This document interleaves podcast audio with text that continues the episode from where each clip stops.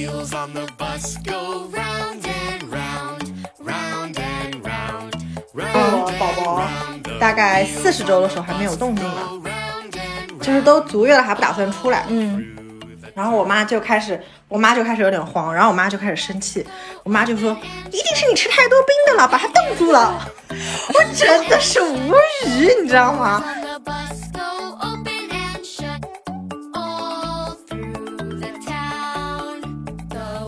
你见过那个猫绝育之后的样子吗？就是那个舌头我的，就是 我大概跟那个也没有什么差别，除了我一条我是清醒的，我没有打麻醉。all through the town. The signals on the bus go blink, blink, blink, blink, blink, blink. 别人说，那你现在不一样，现在所有的小孩都已经赢在起跑，你的小孩会输在起跑线上，那就输在起跑线上好了呀。就是他万一赢在最后呢，他活得比你们都长呢，因为他很开心。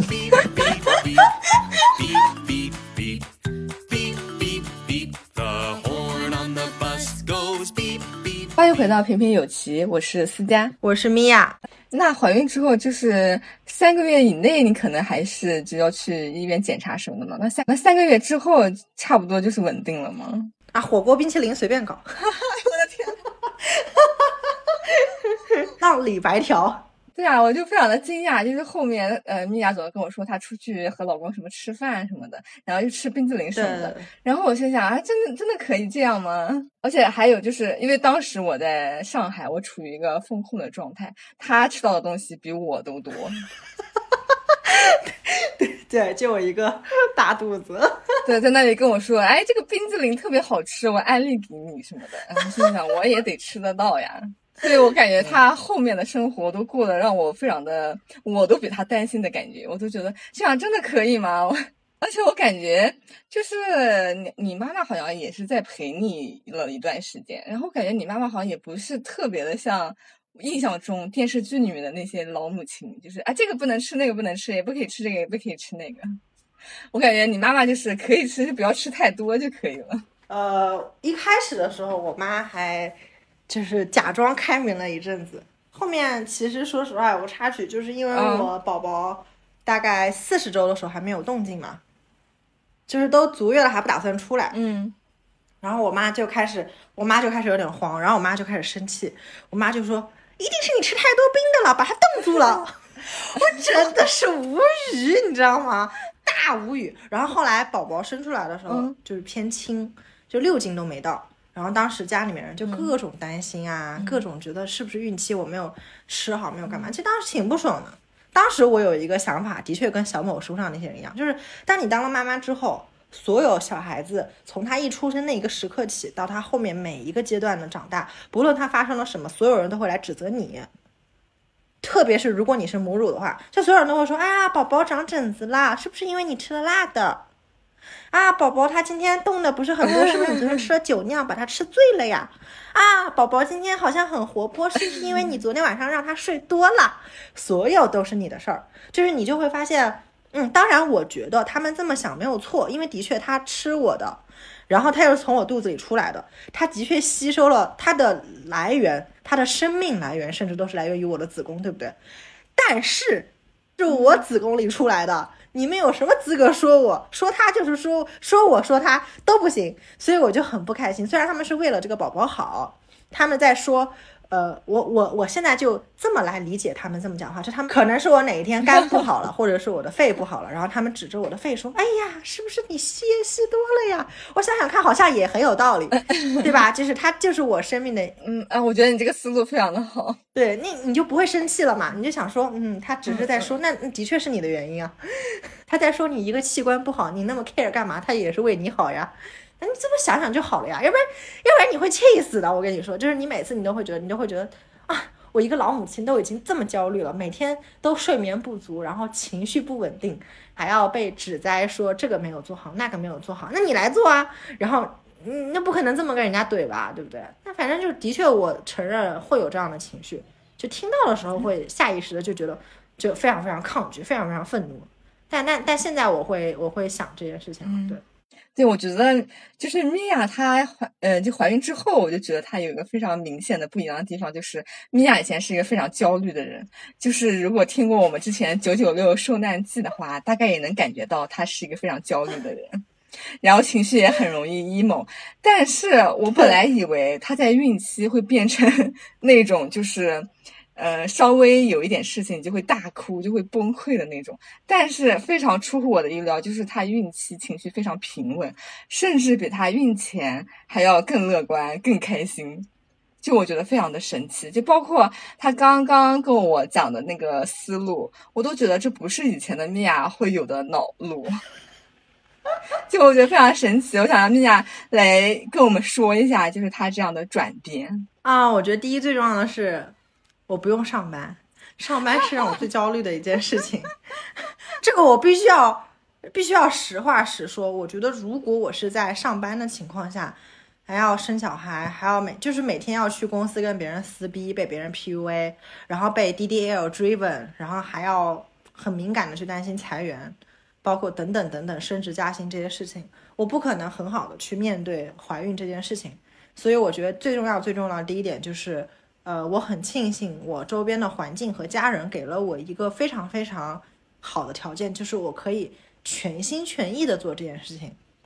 然后第二个就是我没有那么全心全意的在做这件事情，就是我在怀孕的时候，我还是有一定时间会让自己一定要去，比如说看看书，甚至是比如说跟思佳聊聊天，然后我觉得那个是很好的一个方法，就是能够让自己不要一直在想这件事情，因为我躺在那个地方刷手机，也就是看看小某书，然后越看越 越看越焦虑，越看越越看越慌，然后就觉得啊，我胎动是不是少了呀？他会不会有事啊？嗯，他会不会出来不好呀？会不会有什么问题呀？过了前三个月是不是就稳定了呀？种种种种，其实我我觉得应该是这两个原因吧。但我感觉你以前在上班的时候，就是想问题，我感觉都是偏向于向不好的方向想。但是我感觉就是你现在就是往往就会想到比较好的那一面。那你有想象过第一眼看到这个小孩会是什么样的感觉吗？其实我做了心理建设，我看了很多那种分娩视频，我发现生出来的小孩好像都不太好看。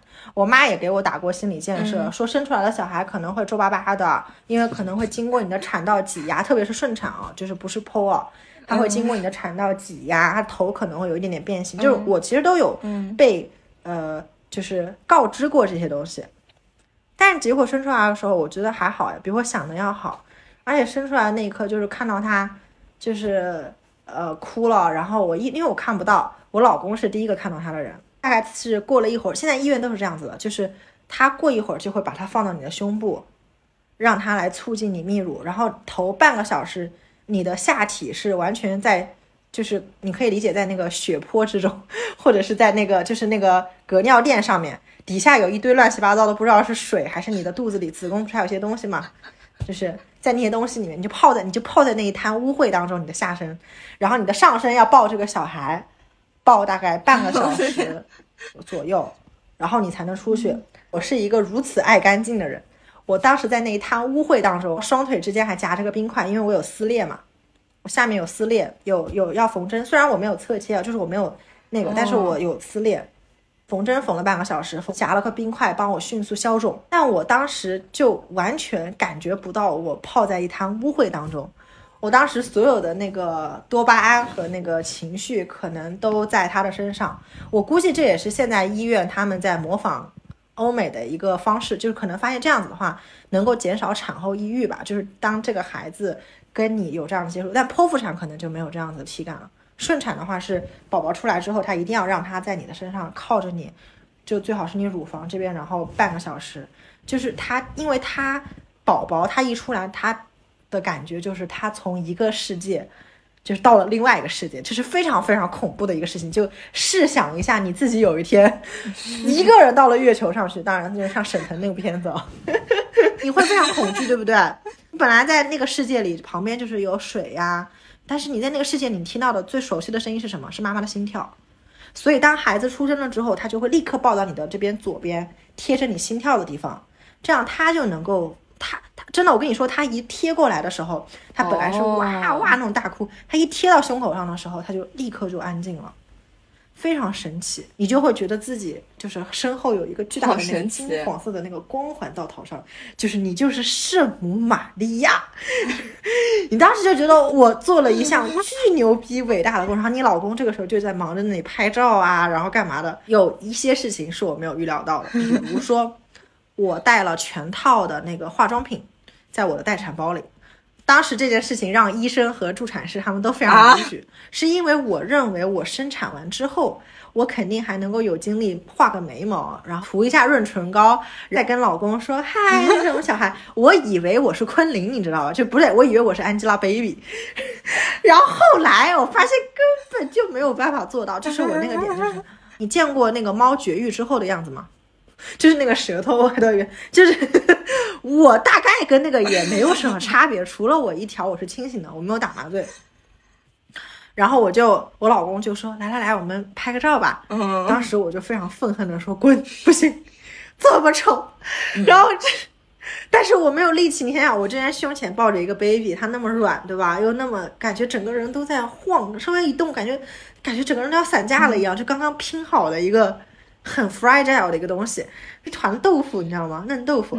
然后那边我老公还在那里非要给我如此沧桑的，就是两三天四天没有洗头的一个人，下身还泡到污秽当中，然后拍照，就当时完全没有心情。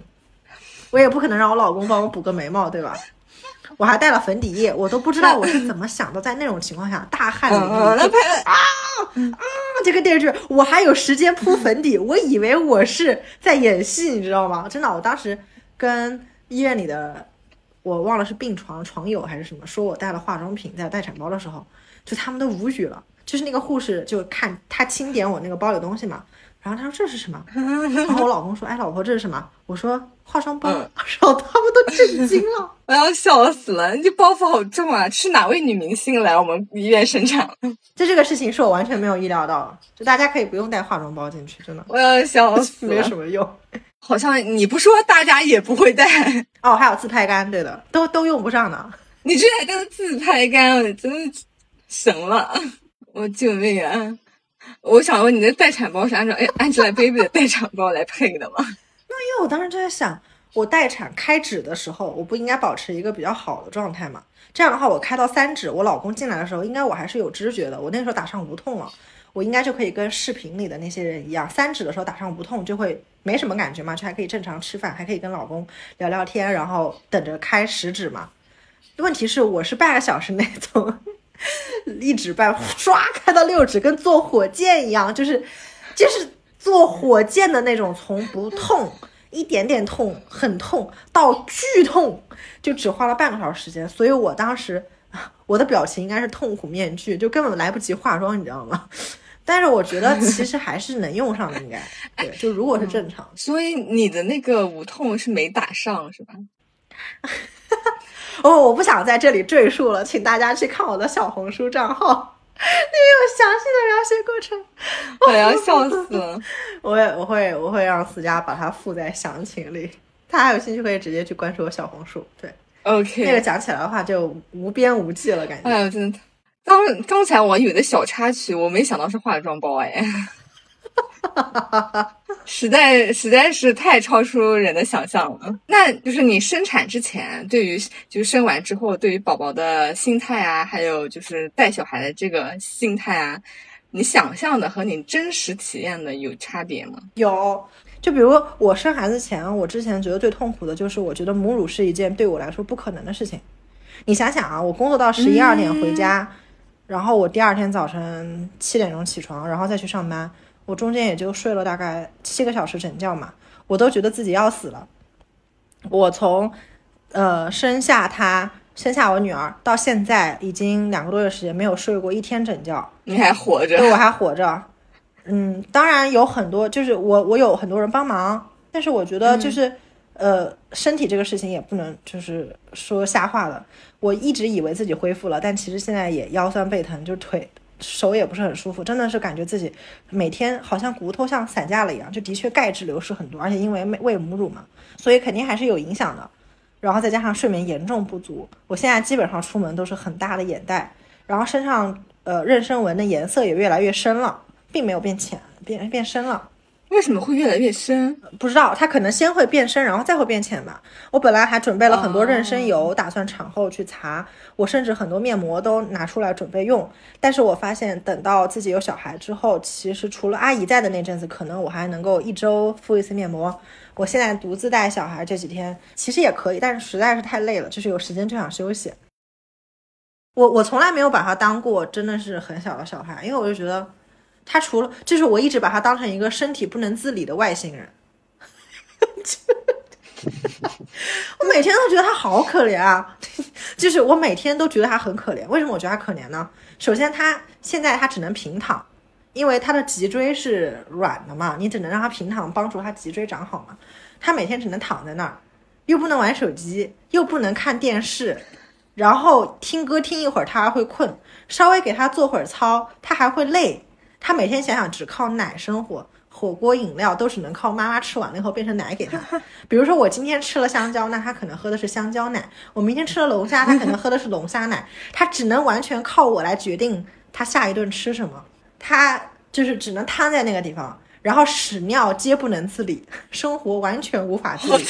你不觉得他很惨吗？然后每天盯着的只有家里那个白墙，像我的玩具，电视机、手机、Pad、电脑，然后还有那个 Switch，我心想他也太可怜了，就觉得哎，每次看到他都觉得好心疼。只能躺着，啥也不能干。只能躺着，偶尔可能坐起来就是喝奶的时候，坐一坐，然后喝完奶动一动，然后又拉了，拉了以后又得去换，换了以后可能，而且你知道换的人手法不一样。有有的时候爸爸还忘记给他擦那个屁屁，你想想他可能那个时候已经急了，在那啊，他可能在说给我擦护臀膏，给我擦护臀膏，但是那个人又听不懂，你说他有多着急？你想想，如果有一天我不能自理了，我又不能说话，我又不能像霍金这么聪明，就是通过那个手指就是发出声音，你好，hello，nice to meet you，就那种 机器般的声音，就但凡他可以这样做，他也就能告诉我，比如说我想吃奶。屁股刚才没擦干净，再擦一遍。就是，你不觉得他很可怜吗？他就完全只能靠我，然后他也不能告诉我说阿姨对他不好了，或者是我我老公可能哪个东西没有做好，或者是我哪个东西忘掉了，他就只能依赖我去猜他的想法，猜中了他就很高兴，给我一个很大的微笑；猜不中吧，他还是冲着我笑，因为他希望我能 get 他的意思。我老老公那天特别佛系，就是。他抱小孩，然后他头不是很软嘛，现在头脖颈都没长好，所以现在抱小孩的时候，你必须随时随地护着他那个颈子那个，他头又很大，脑袋就会呃这样晃，就就是很软。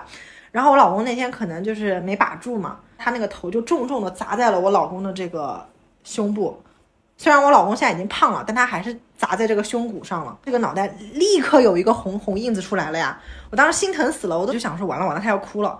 结果我老公就开始啊，好疼啊啊啊疼！你可以看见果果非常无辜的看着他，然后就不哭了。然后就想说，哇靠，还可以这样子，他多多可怜啊！心想台词被抢了，都没有发挥的余地。我特别就是，其实也是前两天刚好碰到的一件事情，我就发现，就是我们就是在电梯里面，就是有一个同事，然后她就是怀孕了嘛，然后现在已经蛮明显了，然后我就感觉大家对于孕妇都有种无所适从的感觉，就如果电梯里面有个孕妇，然后她身边就是一定要隔她隔她一段距离才敢站着，就是我们不知道该怎么样去面对一个怀孕的人。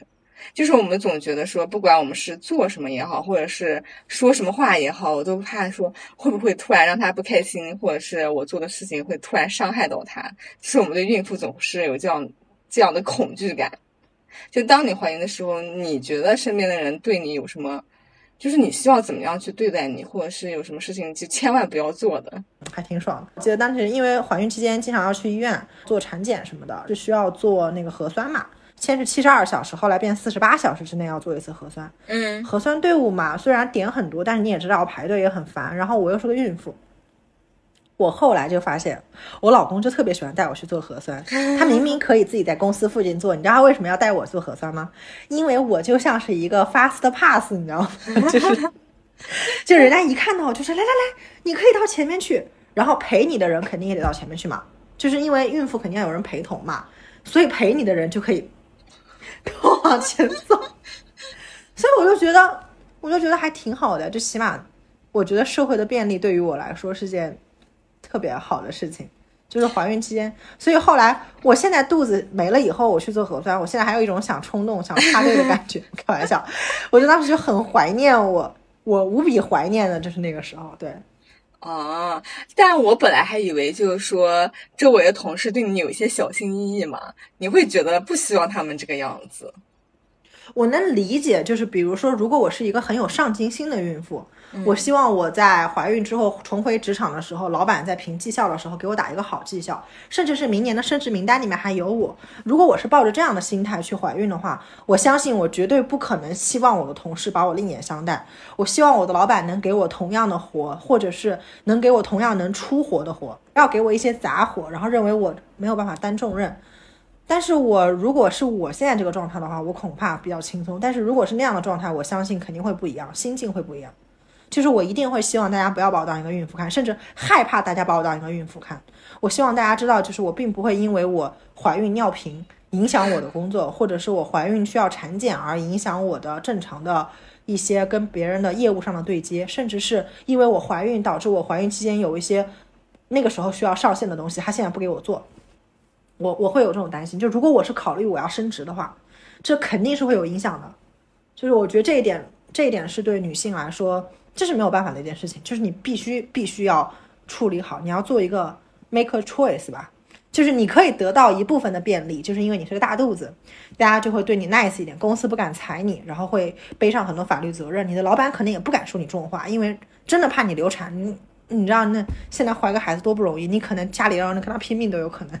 但是呢，你得到了这个便利，你就不要去奢望你还可以去，就是如果你的部门是一个需要靠跟别人比，呃，谁干的活输出最多，呃，谁能够加班加到最晚才能够去升职加薪的部门的话，那你就不要指望你的老板在这种情况下还能够给你一个很好的评价。所以说，在一家好一点的公司，在一个能够认可孕妇的氛围工作，这是一件很重要的事情。如果你想工作和家庭都平衡的话，人要搞清楚嘛，不能既要且要还要嘛。那你就是已经有了果果之后，你有没有想象过，就是应该要用怎么样的方式教育他，或者是你大概想要做一个怎么样的妈妈？这一点我倒是怀孕前和现在没有变过，我不知道以后我会不会变。我到目前为止都觉得，希望他健康快乐成长就好。我希望他能有足够的好奇心去探索这个世界。其他的，我希望我我其实更多的其实是希望自己有足够的能力吧，因为我觉得其实一个孩子能不能往前走，跟经济还是有很大的关系的。就是有很多东西你是需要经济去给他的，比如说你要让他去看世界。现在有素鸡娃，还有荤鸡娃。荤鸡娃就是带他去看各种上这种班呐、辅导啊这种。早教啊，或者是带他去什么，给他请私教啊什么的。但是还有一种叫素鸡娃，其实素鸡娃更贵，就是带他去探索自然，那就意味着你有得有时间，对吧？你还得有这个金钱，就是你有时，其实时间就是金钱。现在有多少人有时间能够说我能够一边带娃还一边把钱挣了？很少。嗯，但是我想做到这样，因为我觉得只有这样才能够更好的去去看着他成长，去一路见证他成长。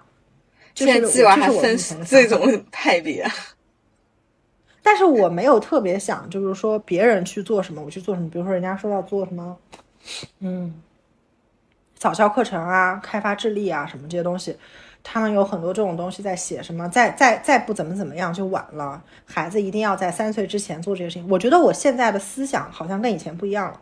我以前看到那种专家，各种专家讲的话。我都会把它存下来，然后发到家庭群里，或者发给我老公。意思就是说，你看看我们现在是不是晚了，就是会有焦虑嘛。我现在看到专家讲这种话之后，我就会在想，这个专家会不会他的背后他有这个早教机构的股份？他之所以来出来讲这种话，他其实是为了让大家去报他背后的那个早教班，他是为了创造焦虑和制造流量。这样的话，我就会报他的课。我就会这样想这个问题，想完了以后，我就在想，哼，你不也是在给你的孩子攒攒钱吗？对吧？你有时间在这里做早教，你干嘛不去教教你的小孩呢？再说你的小孩很优秀吗？你的小孩成谷爱凌了吗？我觉得也还好吧，也不就是平平凡凡的一个小孩吗？所以我现在会反向的去思考这个问题。我觉得我更智慧了，就是我就是没有必要去想这个。不焦虑的最大的可能性，一个就是你要么就不去看这些东西，二个就是你的智慧到了一定程度，你知道的多了。就是你看一个问题的时候，不再是看问题本身，而是从各个方面去看。你要去思考这个问题背后的逻辑，你就不会那么的焦虑。就比如说，为什么人家都去上游泳课？那是不是因为他的小孩四肢发育本身就有点问题，或者他小孩有一些其他的毛病，比如说喂水啊，或者是他的小孩他爸爸是游泳教练，所以他 天天拍他小孩在游泳馆的视频啊，等等。你就要去想背后的逻辑，而不是一看到就说妈耶，他去游泳馆了，我也要送我的小孩去游泳馆。妈呀，他用的是这一款的奶粉，我也要给他用这个，他不吃他就弱智了。就不是这样子的，好吧？就是没有这么夸张。哎呀，他一定要现在就给他开发什么脑力、呃语力，要给他做什么大动作什么之类的。我每次到最后，如果这些这些我每次这些东西话都说了一遍，跟自己说完了之后，如果还不能平复，还想去呃焦虑的话，我就会用最后一个大杀招，就是你觉得你自己怎么样？我就会问我自己，哎，米娅，你觉得你自己怎么样？我就会说，哎，我觉得我自己还挺好的。那你小时候，你妈有没有给你搞这些东西，乱七八糟的？我说有，但是没这么多，也没有这么夸张，也可能有些也没有这么小就开始搞。那你现在很差吗？你现在你现在很活得很差，很不开心吗？嗯，也没有啊，很多书都是后面看的，很多路都是后面走的。你有很差吗？没有啊。所以想了想也没必要。我就想最差最差，他现在已经比我那个时候好了。那我为什么一定要拿他跟别人比呢？那别人说，那你现在不一样了，现在所有的小孩都已经赢在起跑，你的小孩会输在起跑线上，那就输在起跑线上好了呀。就是他万一赢在最后呢，他活得比你们都长呢，因为他很开心。你的小孩辉煌的留在了墓碑上，我的小孩去每年啊，你好厉害哦！清明节的时候怀念一下你。我希望他活得长长久久，真的，就是活得久一点比什么都好。我就这么想。好厉害！我希望我能一直保持这个心态。我很害怕自己有一天会变成鸡娃的那个人。我觉得可能会有一定程度上也会有鸡。我希望他呃平均吧，average 往上，这样就是如果他能很很轻松的就能很优异，那我也会很开心。但如果他要很努力、很努力才能够才能够达到一个那个程度的话，我想我也不会逼他。我觉得是这样子的。嗯那他如果真的就是没办法自己，就比如说他自己的兴趣爱好，可能就不是那种能挣大钱，甚至养活自己都有点困难的，那又怎么办？那那那就他妈就是努力一点，他爹努力一点，然后以后看能不能支持他。就像我上次不是录那个真的，当时录的那么好的那段话，就是没掉了，所以现在在讲都觉得有点，就我还是很想，嗯，对，就还是想借机会跟果果说，就是果果你好，现在是你现在是两个月，你妈三十二岁，你爹三十五岁，哦不对，你妈快三十三了，天呐，你妈快三十三岁了，啊，你妈还没有满三十三岁，你爹还没有满三十五岁，almost。然后我今天要跟你说的话就是当着私家阿姨说一段非常煽情的话，这话再说一遍，其实也没有那么煽情啊。嗯，就是你妈立志要做一个什么样子的妈妈呢？就是你妈和你爸立志要做一对可以给你托底的父母。不论你有什么想法，不论你有什么，不管你认为这个想法是天马行空也好，呃，或者是泯然众人也好，还是说不落俗套也好，还是说跟全天下为敌也好，我都希望我都能和你站在同一战线，然后永远做你最强大的那个后盾。你可以不惧和我分享任何你想说的事情。我每次听我都只我都会想说，我都会想说，我就是有一种，就是可能我的父母他本来也是这样想的，就可能我没有体会到而已。然后随着我长大，我可能跟他们有很多没有沟通到的地方，然后就没有去体会到他们当时的这种心情。对，其实我觉得我爸妈，嗯，在这方面做的还挺好的，就是一直都一直都在给我，就是一直都在给我托底吧。只不过我觉得我结婚了以后，更多给我托底的变成了我的老公。那本期的话，我们到这里就这么煽情的结束了，准备。对，以一个给果果的一个非常嗯重大的承诺，然后也是一个我们对他非常美好的一个希望吧。毕竟他现在还很小，然后等到他以后来听我们这段话的时候，再录一下他的反应。对，哎，我其实还想做一个事儿，就是我打算把他最近聊天的话 给录下来，放在我们这个音频里面。我觉得如果有一天他能说话了，他未来能听到这段音频，能够懂这段音频的时候，应该会很有意思。OK 呀、那本期我们就到这边结束了。然后希望大家听到这一期的时候，我感觉大家应该不是会对生育或者是对于养一个小孩有很大的恐惧，而是就是在体会到养育的，就是辛苦当中，也体会到了养育过程中带给我们的快乐和感动，然后以及对我们自己本身的一个转变。就在养育的过程当中，可能就学到了很多我们以前可能根本没有办法去学习到的事情，也体会到了一种非常不一样的人生体验。所以希望大家能够通过我们的音频来感受到这样的一种体验。因为像我的话，也从米娅她跟我叙述的这些事情当中，就体会到了很多不一样的感觉。然后自己对于呃生育，或者是对于我自己父母和我的关系，也有了不一样的想法。所以，如果你们能够通过这一期音频对自己的呃生育的想法也有了改变的话，然后也特别希望你能告诉我们。然后，如果你喜欢或者是想要分享给朋友的话，也麻烦你给我们点赞以及转发。本期实音频就到这里了，然后非常感谢大家的收听，我们下期再见，嗯，拜拜。下期再见，拜拜。